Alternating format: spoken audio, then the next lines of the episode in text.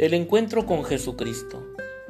El acontecimiento de Cristo es, por lo tanto, el inicio de ese sujeto nuevo que surge en la historia y al que llamamos discípulo.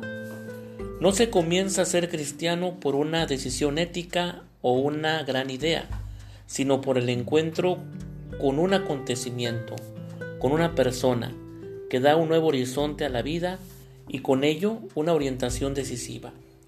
Esto es justamente lo que con presentaciones diferentes nos han conservado todos los evangelios como el inicio del cristianismo, un encuentro de fe con la persona de Jesús.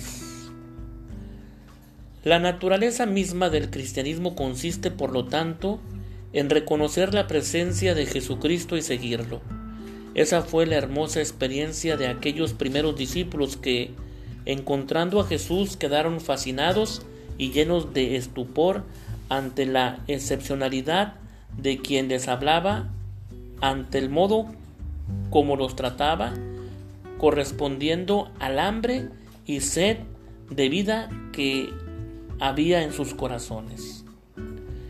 El evangelista Juan nos ha dejado plasmados el impacto que produjo la persona de Jesús en los dos primeros discípulos que lo encontraron, Juan y Andrés.